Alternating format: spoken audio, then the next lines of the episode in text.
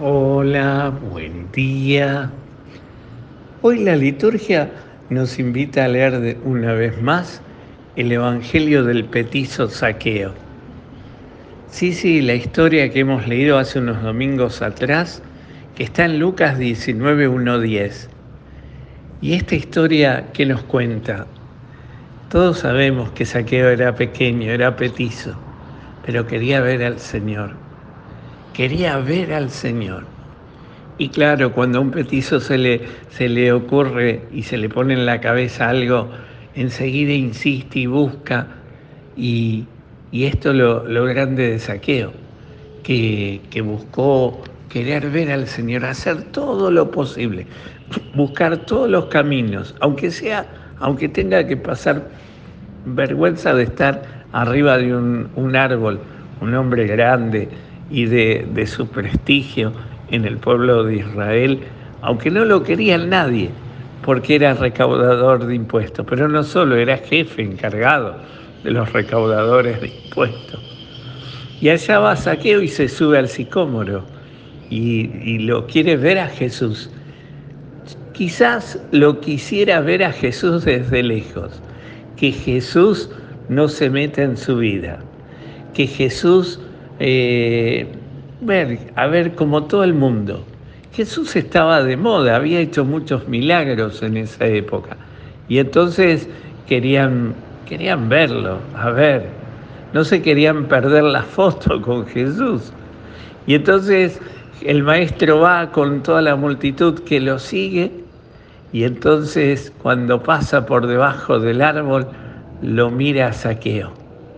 Y la mirada de Jesús siempre nos convence, siempre toca el corazón del hombre. No pasó desapercibido Saqueo para Jesús. Dios, él buscaba ver a Jesús y Jesús lo buscaba a él y lo encontró en su mirada y le dijo, baja pronto, saqueo, hoy tengo que ir a alojarme a tu casa. Cuando estudiamos la palabra de Dios eh, en, lo que se llama la exégesis, no, no, no utiliza la palabra alojarme. En realidad lo que dice, tengo que permanecer en tu casa. Y este permanecer es un verbo importante, quedarse, asentarse para siempre, quedarse. Tengo que permanecer para siempre en tu casa. Eso es lo que le está diciendo. Y permanecer para siempre en la casa de saqueo no era permanecer físicamente en el lugar, sino en el corazón de saqueo. Y Saqueo bajó rápidamente y, lo invitó a su casa, a comer a su casa, y se lo llevó a Jesús y a todo el mundo. Me imagino la cara, siempre digo lo mismo, me imagino la cara de la mujer de Saqueo cuando vio, dijo, mirá vieja, ¿con quién vine? Con Jesús, los doce, la multitud, los fariseos, todos a la casa de Saqueo. Y ese movimiento y ese permanecer y ese querer de Jesús lo hace a Saqueo mirarse a sí mismo y darse cuenta de lo que él estaba viviendo. Y entonces pide misericordia de Dios. Señor, si es posible, este, yo voy a devolver todo lo que robé y no solo con lo que hice mal, no solo con lo que me quedé de más, sino voy a devolver hasta cuatro veces todo lo que he robado. Y Saqueo y Jesús le dijo, hoy ha llegado la salvación a esta casa. Hoy ha, llegado la salvación a esta casa. Bueno, ¿qué esperamos para bajarnos nosotros también de nuestro árbol? El árbol de la soberbia, de la mentira, del engaño, de la dureza de corazón, de la tristeza, de la angustia ¿Cuántas veces nos subimos al árbol y desde allí, porque así nos sentimos seguros, nadie nos toca, nadie nos ve, a lo mejor pasamos desapercibidos, pero para Dios nunca pasamos desapercibidos. Siempre nos está mirando, nos está buscando con su mirada. y nos está diciendo, baja pronto, hoy tengo que permanecer en tu casa, tengo que alojarme en tu casa.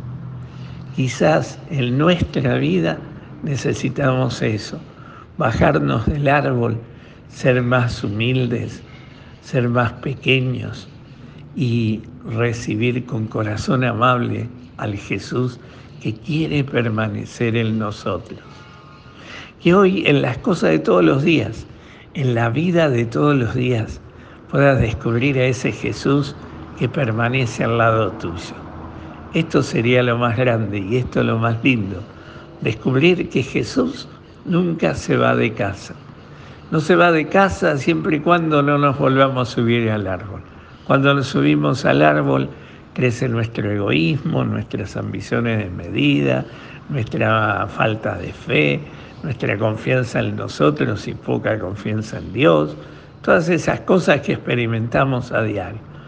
Pidámosle hoy al Señor que aprendamos la lección también nosotros.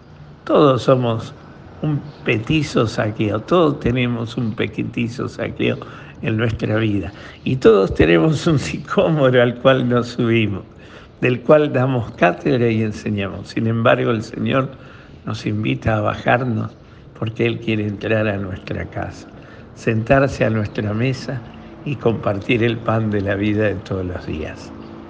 Que hoy sea así, que el Señor te conceda un maravilloso día, te dé su gracia y tu paz y te conceda su bendición. En el nombre del Padre, del Hijo y del Espíritu Santo. Amén.